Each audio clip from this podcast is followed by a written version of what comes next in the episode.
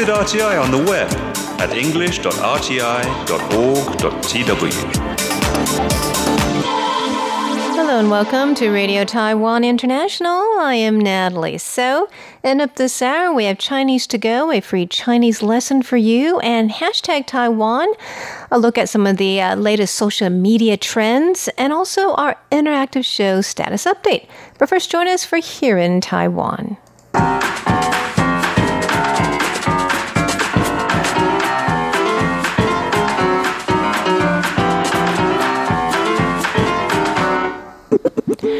Welcome to Here in Taiwan. It's Tuesday, February 4th, and in the studio we have Jake Chen. Hello. Leslie Liao. Hello. And I am Natalie So.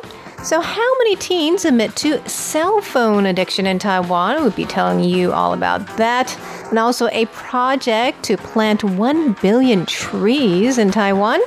And in the year of the rat, doctors are warning about rat borne diseases. And also, we have a study highlighting a very good way to lower depression and anxiety. Those stories coming right up.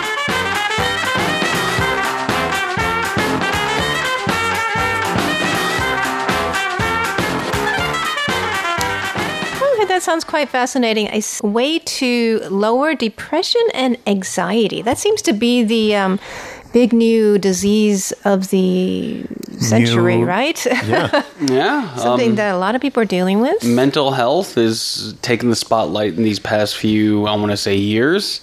I mean, physical health, of course, is also very important, but I think that one's a lot more apparent than mental health. And mental health is just kind of beneath the surface, so you never really know what people are feeling. Um, some examples that come to mind probably Kate Spade and uh, Anthony Bourdain. Oh, yeah. two very Oh, prominent my members of society, um, but they suffered very much, and then um, unfortunately they took their own lives. That's right. anyway, they say um, a new study has been done, and it was published by Professor Ling Jiaxing from uh, National Taiwan Normal University, and they were saying. People who are persistent about goal setting and those who have strong wills and are capable of positive reappraisal are less affected by anxiety and depression and less prone to panic disorders. The paper is called Relations Between Cognitive and Behavioral Strategies and Future Changes in Common Mental Health Problems Across 18 Years. Say that five times fast. Um, and it was a joint study by Pennsylvania State University where they studied about 3,294 participants. Um, they're all U.S. residents, at least 18 years old, with an average age of 45. And um, they kind of assessed how these people kind of uh, set their own goals, adhere to uh, their own goals, exercise self control, which is something that I have a huge problem with.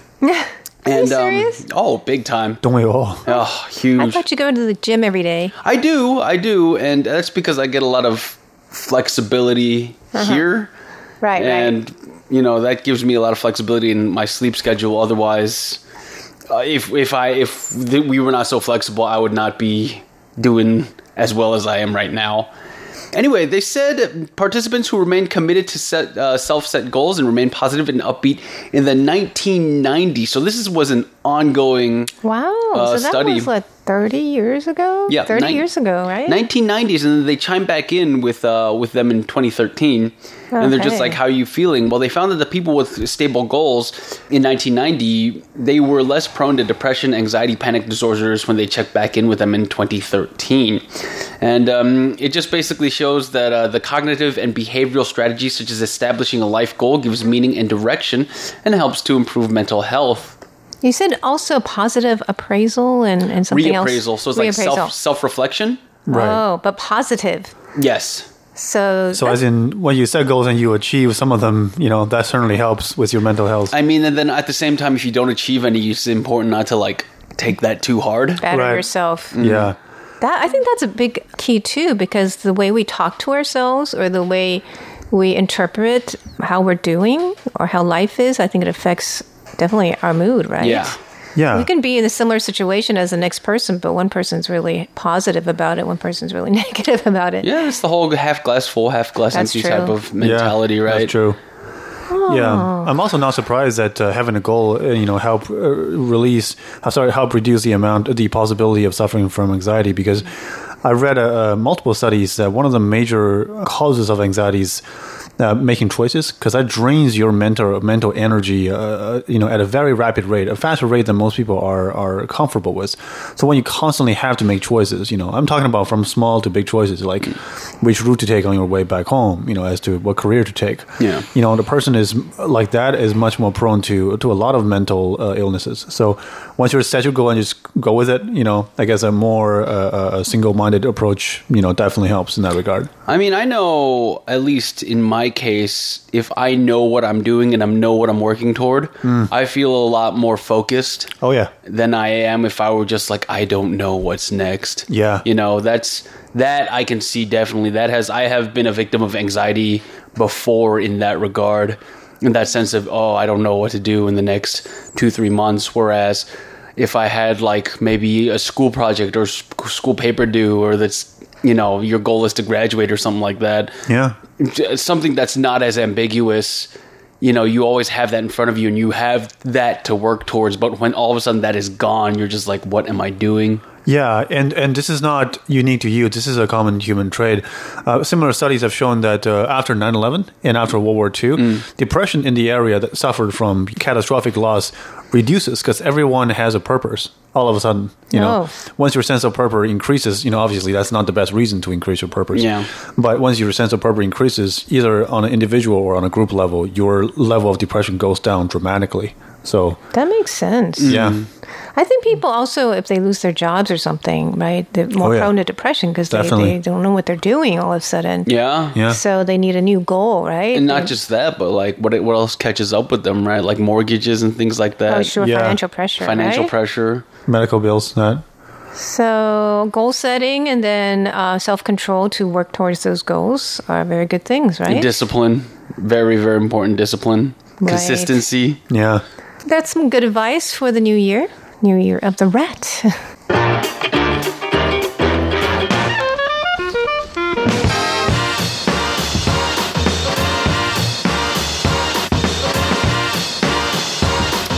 Okay, here's something else about health in the new year of the rat. This is kind of um, it's kind of negative, but well, I think it's good to know these things because um, you know doctors have come out in Taiwan because it is the year of the rat, and they are spreading awareness of what kind of diseases can be directly or indirectly carried or spread by rodents. Actually, a- lot of people in Taiwan are very nervous about the coronavirus.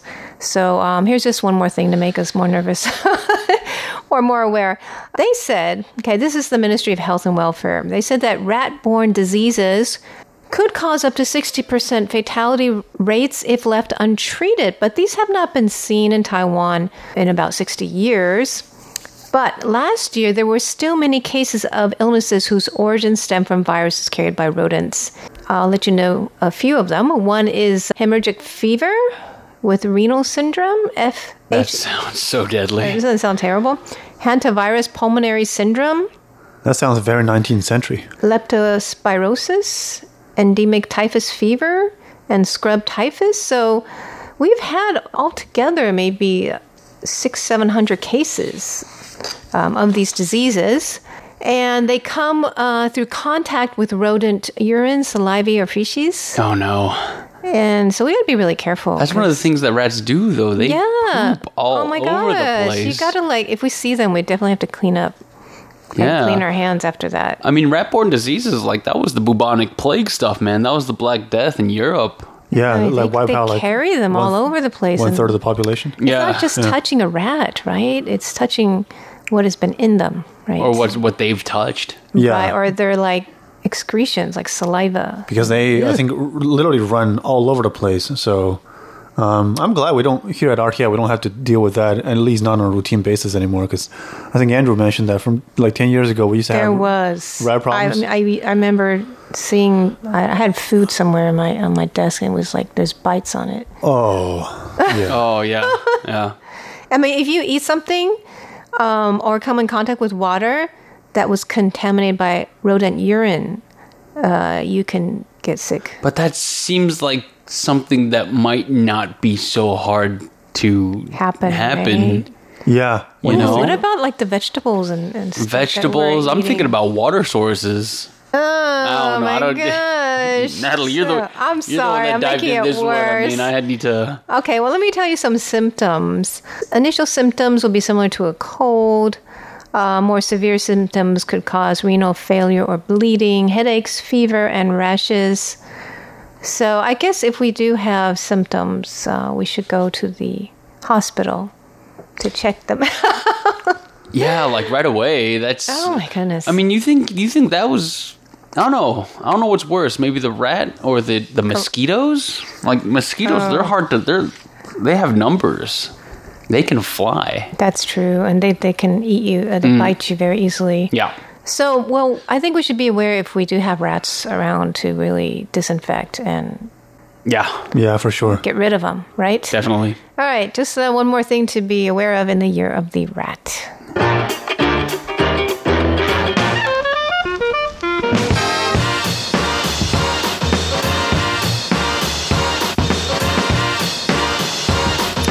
Okay, I'm tell you about a little study that um, a survey that was done recently, um, actually last year, and uh, it was of Taiwanese in general, asking people, "Are you addicted to your cell phone?" So um, I guess it's just a self uh, diagnosis here. No, I definitely am. Like, I'm, I don't need, even need this test. I Uh, can why do you tell say that?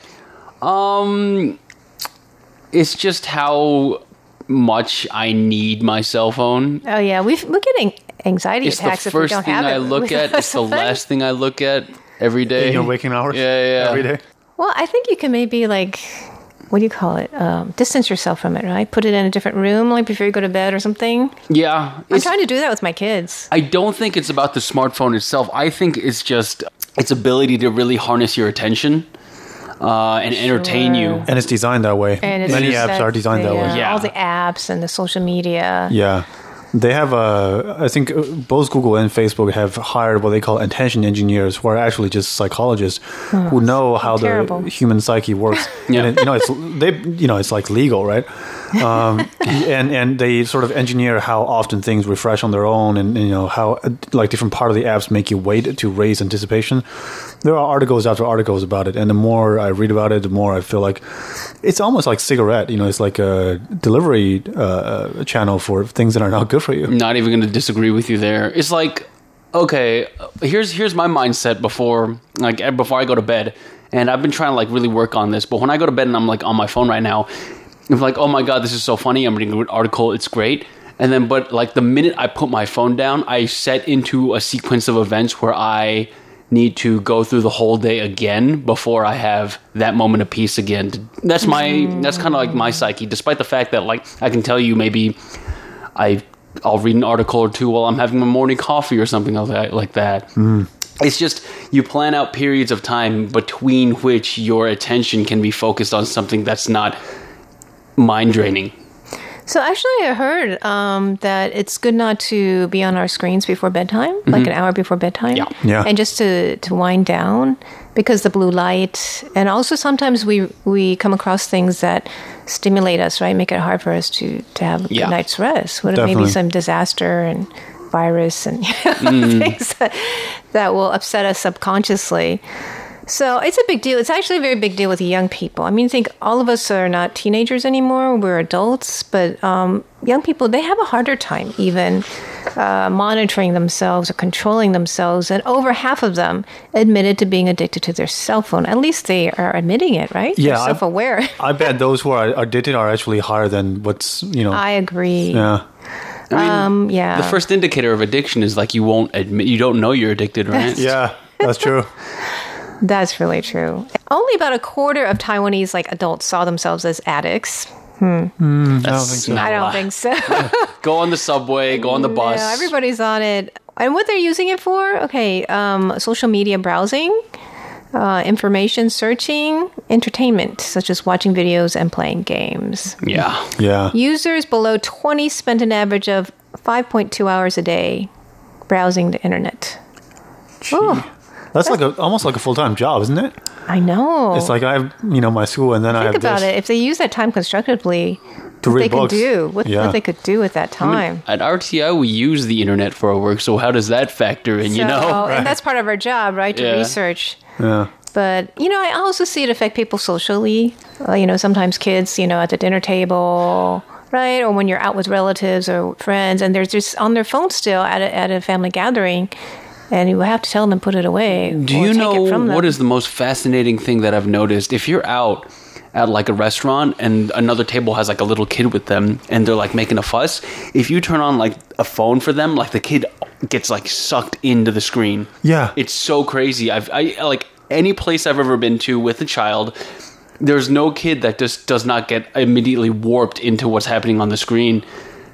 It's, a good babysitter, but not such a good babysitter. It's fascinating, but at the same In the time, it also terrifies possible. me. Yeah. Yeah, yeah. Scary. It's fascinating in the worst way possible. and we're all the same, right? Yeah. I mean, as adults, we have more s- social consciousness of what's appropriate. I think we just had the luxury of living without like these devices that can immediately give us immediate true. gratification. But even then, like I feel like I'm losing this battle.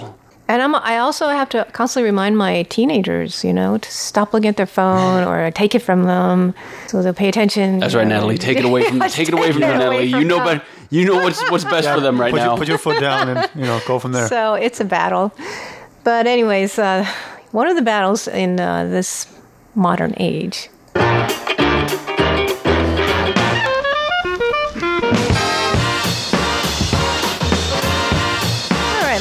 Right, with a very nice story about um, planting trees. Yeah, all right. So I know this happens a lot in the uh, in the news department because we ask each other about this all the time, and we get really caught up on how to uh, convert numbers between numbers in Chinese and t- in English, right? So like the number for a thousand in English is the same as it is in Chinese, but the thing is, once you go past like ten thousand, there's a word in Chinese for ten thousand. Oh, that's There's a unit, yeah. Yeah, there's a unit for ten thousand, and after that is uh, I, I, is it, 100 then we go million. to hundred million, right? Right. So anyway, we have this lady, um, and she's been called the Taiwanese Johnny Appleseed because she's re- working to replant coastal forests.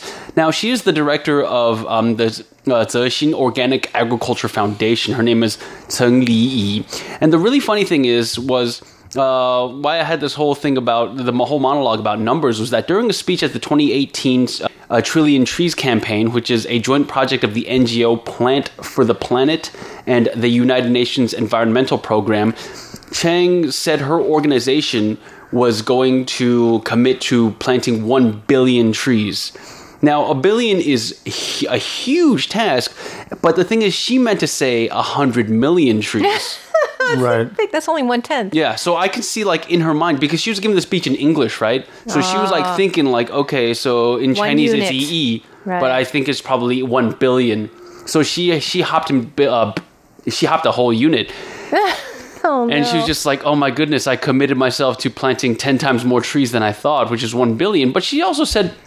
It's a beautiful error because she said, you know, since I said it, I have to take responsibility for what I do. Wow. And uh, she's been uh, planting trees ever since. She, uh, she's 52 years old and she's worked for years as a, an environmental educator at the Taipei Botanical Garden. And she only became involved in tree planting last decade and she started doing it full time now in 2015. So you're just planting trees How long does it take to plant, let's say, a million trees? I wonder.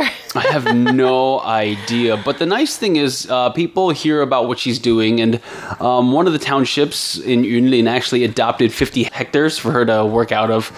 Uh, more local governments like Tai- New Taipei City, Wanli District, and uh, another town in Yunlin is committing to this. So she is uh, replanting coastal forests, and uh, she says, um, when you think about it that way, one billion isn't really an impossible goal. Well, that's a very positive goal, right? Remember, we're supposed to have some good goals. I Yeah. think she'll keep herself busy for A most very of her long life. time. 90,000 people, 90,000 people, and uh, to date, um, five years later, 500,000 trees. So, a little bit short of 1 billion, but well, maybe she can pass on the uh, goal to other people as That's well, right. right? And, and keep it going. Yep. That's a great goal to have. And uh, thank you. That's all we have for you today on Here in Taiwan. Thank you for joining us. And do stay tuned for Chinese to Go, hashtag Taiwan, and status update. For Here in Taiwan, I'm Natalie So. I'm Jake Chen. and I'm Leslie Liao. We'll see ya.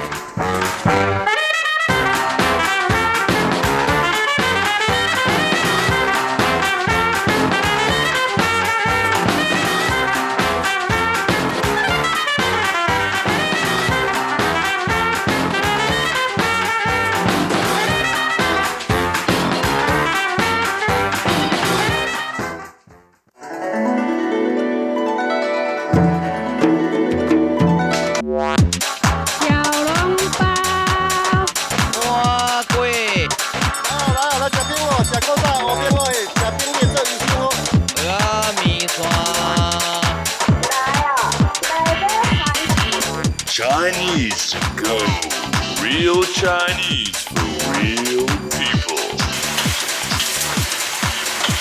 Dig in. Welcome to Chinese to Go, the program where you learn authentic Chinese, the Chinese we use in real life in Taiwan. Do you still remember your first job interview? Were you nervous?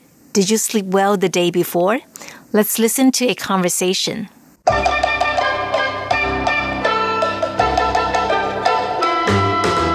我明天有一个工作要面试，好紧张，我都睡不好。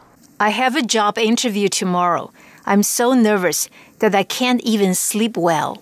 放轻松，不要那么紧张，没什么大不了的。Take it easy. Don't be so anxious. It's no big deal. 怎么可能不紧张？这是我第一份工作面试， How could I not be nervous? It's my first job interview. 一定要放轻松，好好睡觉。You really must take it easy and try to sleep well. 我就是属于紧张型的人，吃不好也睡不好。 I'm one of those anxious types of people. I can't eat well nor sleep well. 你现在快点去睡觉啦。You should go and have a good sleep now. All right, let's begin with the first sentence. 我明天有一个工作要面试， 好紧张，我都睡不好。我明天，我 I 明天 tomorrow 有一个 there is one 工作 job 面试 interview 工作要面试 a job interview 好紧张，我都睡不好。好紧张 so nervous 紧张 nervous 我都睡不好，睡 to sleep 不好，not good, not well。我都睡不好，I can't sleep well。放轻松，不要那么紧张，没什么大不了的。放轻松，take it easy, relax。不要那么紧张，不要 don't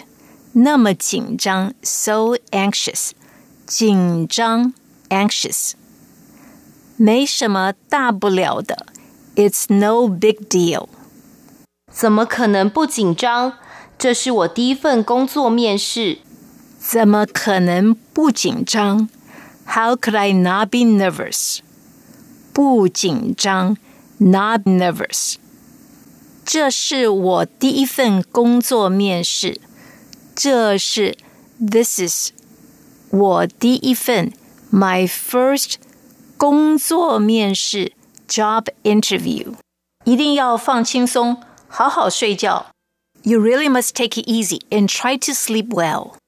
一定要放轻松。You really must take it easy。一定要 must 好好睡觉。To sleep well， 睡觉 to sleep。我就是属于紧张型的人，吃不好也睡不好。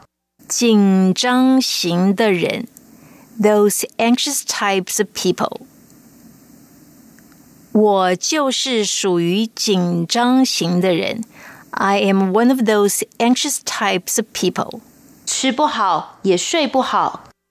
吃不好也睡不好。吃 to eat，睡 to sleep。吃不好也睡不好。I can't eat well nor sleep well。你现在快点去睡觉啦。You should go and have a good sleep now。你现在快点去睡觉啦。你 you 快点 hurry up。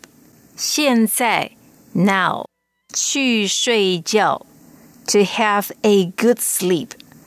你现在快点去睡觉啦。You should go and have a good sleep now. Before we end today's program, let's listen to the conversation one more time. 我明天有一个工作要面试，好紧张，我都睡不好。 I have a job interview tomorrow. I'm so nervous that I can't even sleep well. 放轻松，不要那么紧张，没什么大不了的。 Take it easy. Don't be so anxious.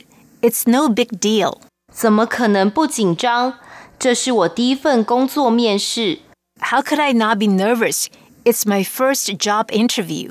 一定要放轻松，好好睡觉。 You really must take it easy and try to sleep well. 我就是属于紧张型的人，吃不好也睡不好。 I'm one of those anxious types of people. I can't eat well nor sleep well. 你现在快点去睡觉啦！ You should go and have a good sleep now.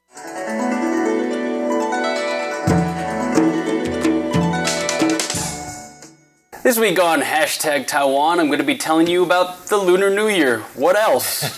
guys, it's the year of the rat. Anyway, we're days away from the extended holiday, and you guys know every year Taiwan has a certain number of days off depending on where we are in the agrarian calendar. It's always different amount of days that we get off, but one thing always stays the same, you guys, and I found the perfect Twitter picture to personify that. There's a little mouse, and he says. I don't want to work. I don't want to clean. I don't want to do anything.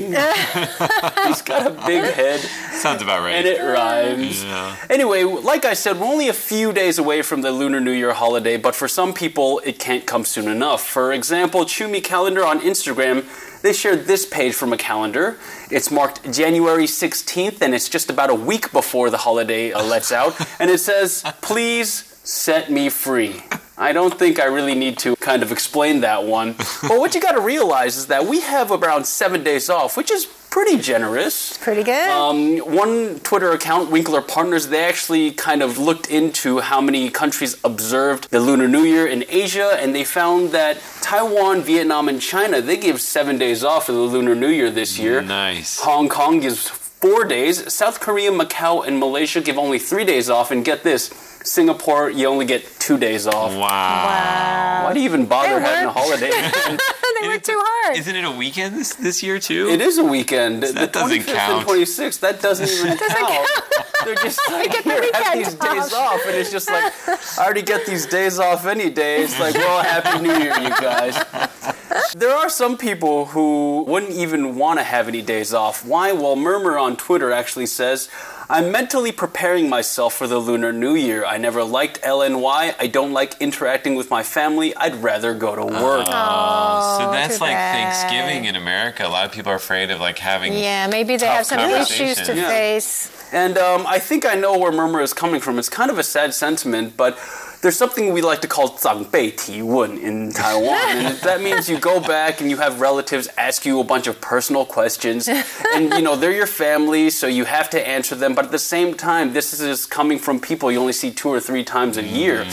But you know what, you guys? I always admi- admire the type of adaptability that can turn something negative into something positive. Hmm. Enter FostFit Taiwan, which is a fitness health goods company.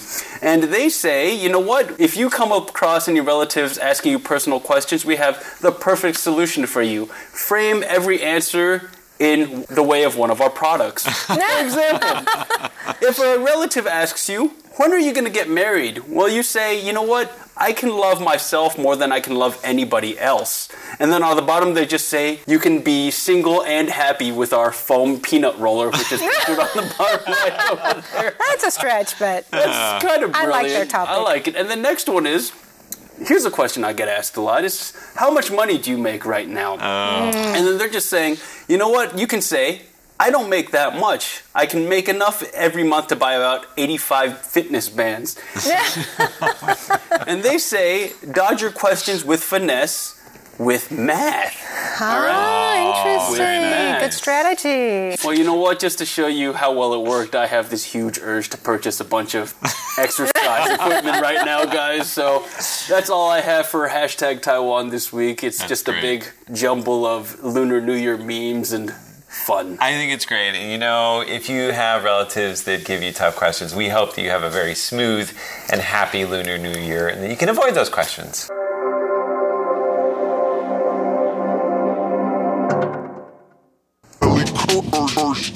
This is Status Update.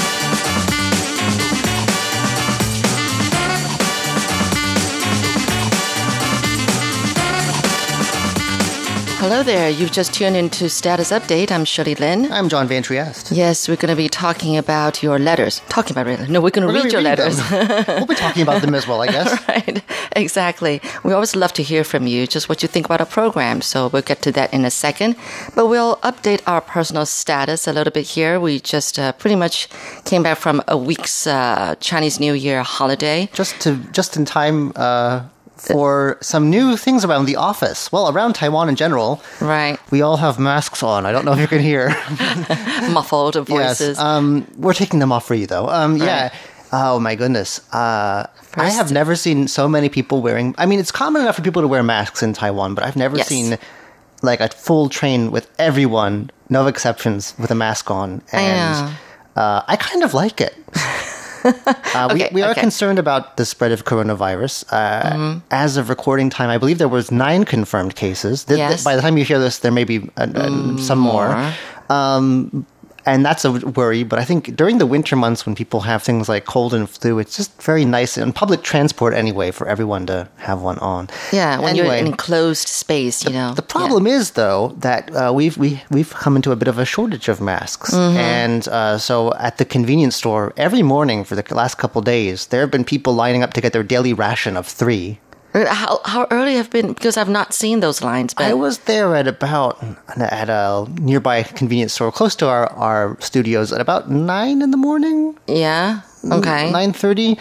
Uh, not that a few days ago, and there was a line almost out the door of people trying to get. You're limited. To, you were limited to three a day. I'm not sure if by the time you're hearing this, if supplies have been I think the policy um, it's, um, only was like in place after you know the government realizing people were hoarding I these uh, know. masks. Um, that's one So thing. it's three a day. I mean, three per person per day. right, which I, I think is is generous. Yes, Um, and if you were to do otherwise, or if the convenience store doesn't, or any any you know public places doesn't uh, comply with the the regulations, they, will be can be- fined. yeah. it's a pretty big fine too. I think it's a shame that people were like, "Oh, let's hoard them now." Um, I think Mm, no. that this this is something that I think consumers in Taiwan maybe can work on because uh, it reminds me of uh, that time that toilet paper went. Remember the toilet I paper, was the thinking great about toilet paper crisis of 2018 when people were Yeah. like, prices will go up by a couple of cents, and then suddenly there was no toilet paper Toilet- to be found anywhere. Not even online. If you when you try to order online, So I- I, tried doing that. And before um, a typhoon, usually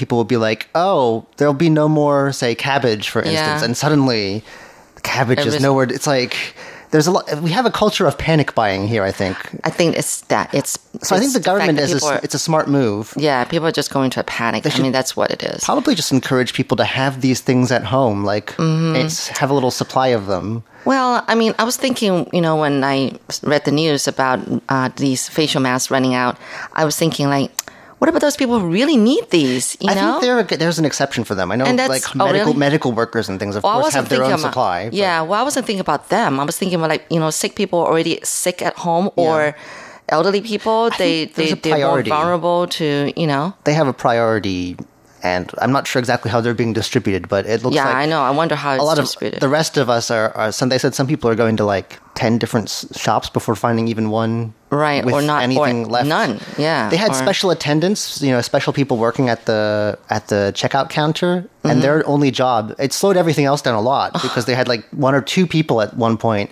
Handing, like counting them. Of course, they have bags over their hands so they don't touch them. Oh. and uh, it's it's. Uh, I'm glad that we're taking this seriously. yeah, I think it would be nice Well- if people just always kind of had them on hand. Right. And uh, maybe we, I, I- I think maybe we can learn something from this about panic buying and Yeah. let's have some spare things at home. I, It worries me because, you know, we're supposed to have things like, you know, typhoon preparedness kits and it makes it seem like, how many people actually have that stuff, you know? uh, I don't.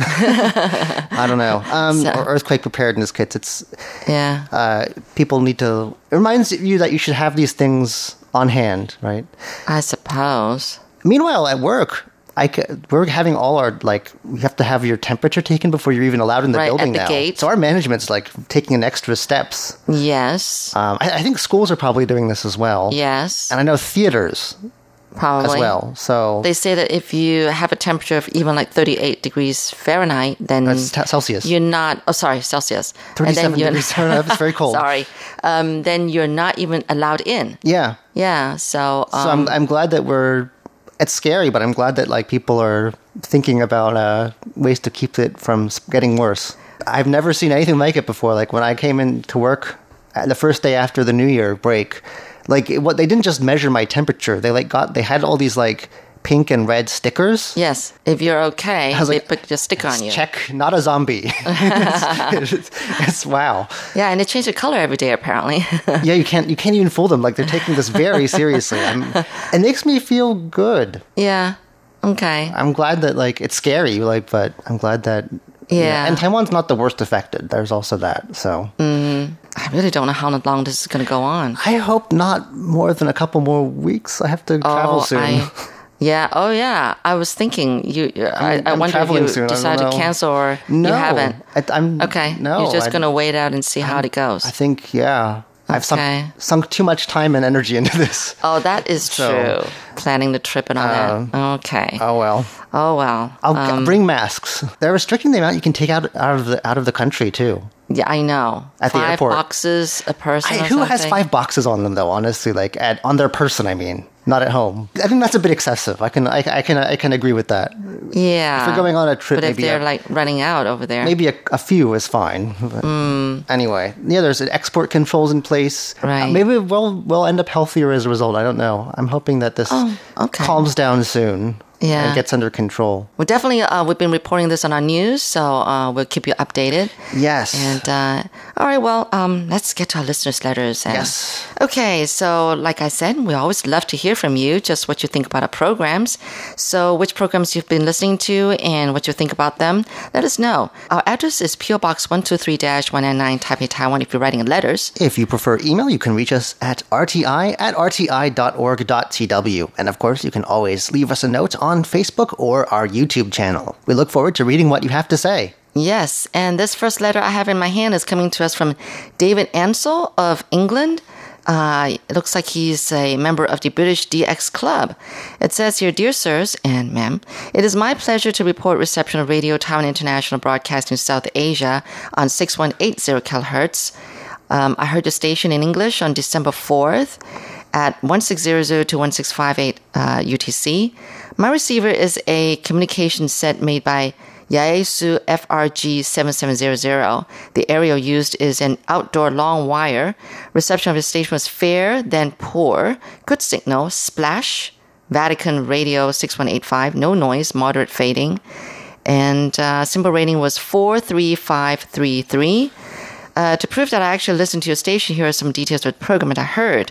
Times mentioned are UTC, and uh, so he heard the news, including an exhibition in Taiwan on artificial intelligence being held from December 4th to the 8th about a highway most scenic in Taiwan and a cold front bringing wintry weather and also web address for Radio Taiwan International, music and discussion between presenters, features, etc. And it says if the details are given above in accordance with your schedule, then I'll be very pleased to receive a QSL card. No problem with that. Thank you so much for writing. And then in the comment it says, sorry, no email or internet in use at my address. Thank you for a good show. Will resume. Uh, will you resume English to Europe? I don't think we have any plans to do that. no. We're much more focused on uh, digital things these days. Yeah, that that is true. So if you can get here. internet at another address, uh, we do encourage you to check out our YouTube channel, for instance. Right. Okay, so that was again David Ansel of England. We also have a letter here from Imao Yoshihiro, who's writing to us from Gifu Prefecture in Japan. Uh, this is a report about our January 13th broadcast. And uh, it says, Dear sirs and ma'ams, it is with great pleasure that I report reception of your broadcast station as follows. This was a broadcast on 15320 kilohertz from 0300 to 0400 UTC. SINPO was began at 4 all fours, and then deteriorated slightly to 34333 with noise and interference on 15325 kilohertz from a Chinese broadcast.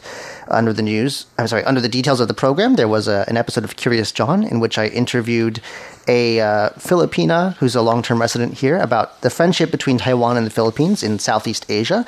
Then an interview with a female hostess with a male student who studies finance and business development uh, classic shorts, there was a story of uh, history and literature, and this was a, poem from the Tang Dynasty by Li Bai, a very famous poet, uh, with an English translation. And then there was a discussion of the recent elections and Tsai Ing-wen's victory with some commentary.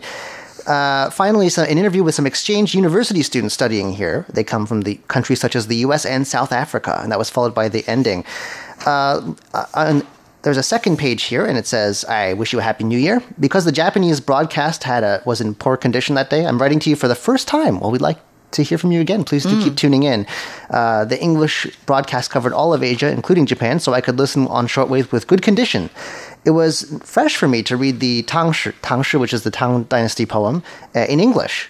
The advice expression is very big and fun. I'm interested in Chinese literature very much, and I'll try to listen on your website. I just visited Taiwan last month, and actually, this is on uh, letterhead from a hotel here in Taipei.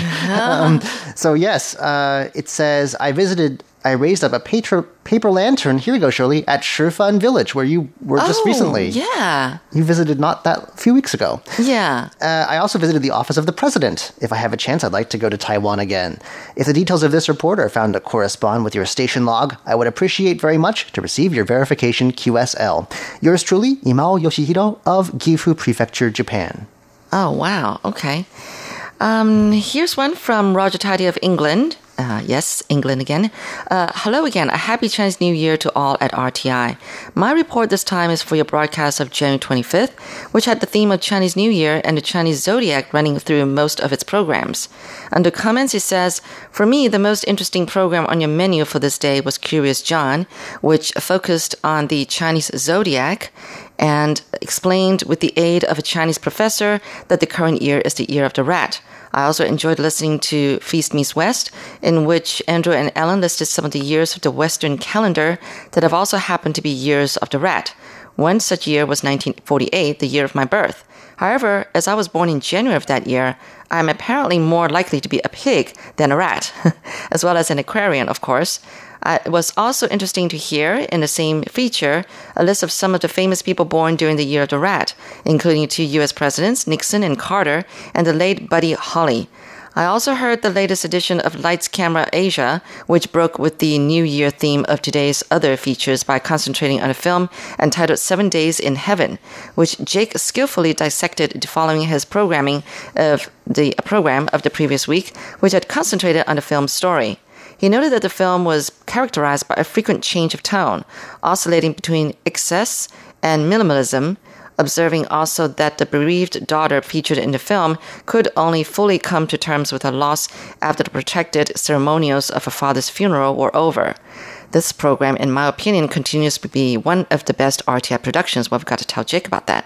As usual, I listened on the internet where the audio quality was perfect.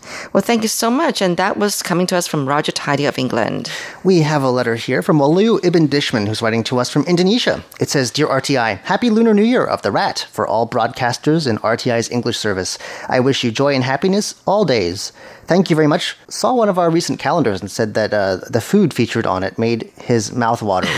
Yummy. Thanks so much for your attention and see you soon. Your beloved listener, Walu Ibn Dishman of Indonesia. Okay, I'm gonna uh, read two in a row if that's all right with Okay. you, John.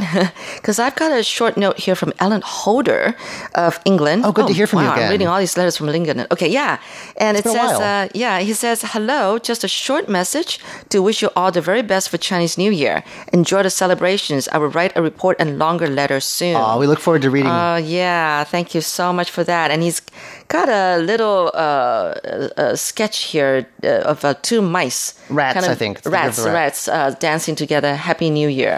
One's carrying um, um, a a gift, and the other one's got a dancing around a Christmas tree, kind of. Yeah, that's kind of cute. Okay, and so then uh, I have uh, one from Tim Braille writing us from Malaysia. Uh, it says, Miss, uh, hello, Miss Paula Chan and English staff at RTI. And he was listening in on January 23rd at 15320 kilohertz. SINPO rating was 5 across the board. Oh, wow. Um, he listened to Jade Bells and Bamboo Pipes featuring a Chinese New Year segment, including traditional music, traditional tales, uh, Ang Pao meaning, and greetings Gong Xi Fa Cai, which is uh, the uh, Cantonese uh, saying for uh, Happy, uh, Happy Chinese New oh, Year. Gong Xi Fa Cai is Mandarin. Gong Xi Fa Cai oh, oh. 喜发 oh, my gosh, what I'm doing. yeah, you're right. It's uh, Mandarin Chinese, and which was presented by Carlson Wong. And then um, on another day, which was January 28th, and uh, Uh, SINPO rating, uh, the same frequency, 15320 kilohertz. SINPO rating was 55544. Um, but strong signal, clear audio, slight fading. Here heard a, uh, what was it, a New Year special, Red Year special, hosted by John, uh, you, and me, who discussed the time when Shirley had to dispose of several, several rats over a four- Shirley's famous rat story. Yes, yes, yes. This gets pulled out a lot for some reason. Yeah, I You- know. You, often, you tell that story pretty often. Yeah, well, I do feel proud about it. okay, and then uh, some of the programs you heard uh, Ear to the Ground, hosted by Andrew Ryan, featuring a segment of greetings about shoppers receiving when they visit a Taiwanese supermarket. Oh, yes. And then uh, Jukebox Republic was my music program about a weekend trip with friends to a cozy bed and breakfast in Taiwan. In fact, this was, uh, yes, uh, uh, to a nearby waterfall. It was This was about the Shifen Yes, waterfall. The very place where Mr. Imao, our listener in Japan, Yeah. mentioned that he went. Right, right. Okay, and then how I play some songs uh, featuring one just friends and the other one waterfall. Yes, I try to find songs related to the topic of uh, the, the episode. Thank you so much for your details. That was again coming to us from Tim Braille of Malaysia. You have a letter here coming to us from P.S. Sikar of India. Uh, This is a report about our January 22nd broadcast, heard from 0300 to 0400 UTC on 15320 kilohertz. The SINPO rating was all fours, and it says here that the transmission and audio were good. The program was the news in English. The health ministry uh, said that Taiwan's hospitals are prepared to deal with a virus, a coronavirus that has come over from China. Temples in Taiwan are preparing to celebrate the annual New Year and Spring festivals. And there was some conversation about the Year of the Rat and customs that are followed during the New Year. Uh, this was listened to with a Tecsun receiver, a Tecsun 606, uh, and a telescopic antenna in Kumbakonam, India. It says below here, best wishes for the Year of the Rat to all. Thanks again. That comes to us from P.S. Sakar of India.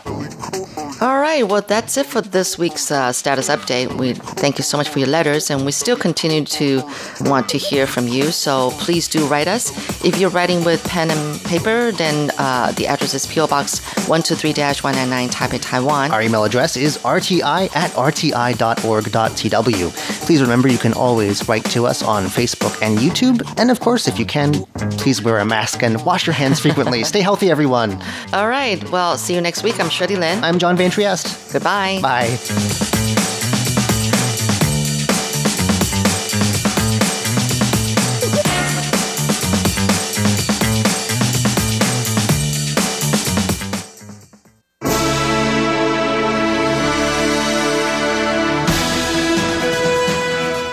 Thank you for listening to Radio Taiwan International, broadcasting from Taipei, Taiwan.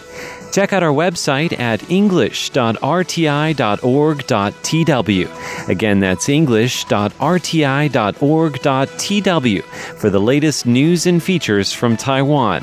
You can also listen to our programs and watch videos as well.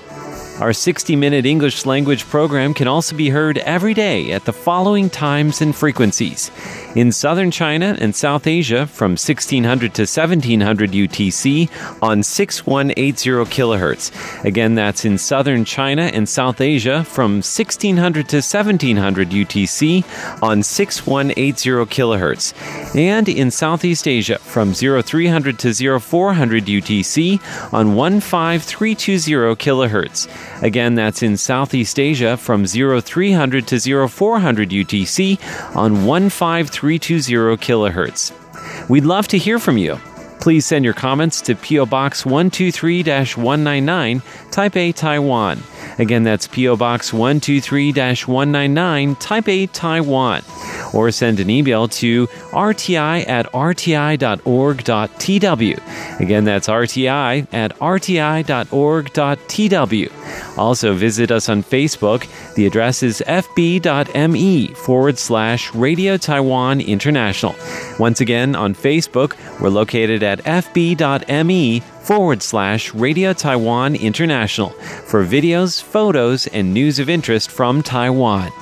Thank you once again for listening to Radio Taiwan International.